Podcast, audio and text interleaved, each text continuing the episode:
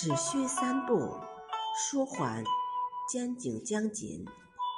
第一步，捏拿肩颈穴，把手放在对侧肩膀上，然后捏起来。这个位置是有名的肩颈穴，它不应该疼痛，肩膀也应该是柔软的。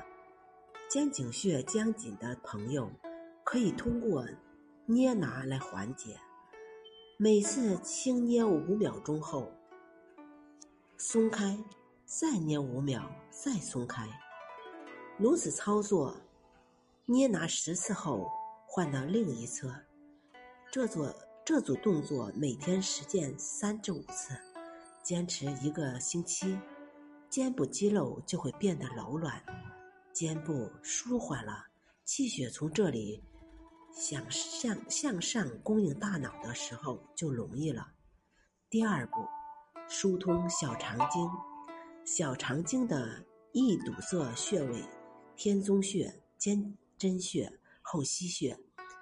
调理小肠经时，点揉、探查双侧天宗穴、肩贞穴、后溪穴，在痛处按揉、梳理，每个位置二至三分钟。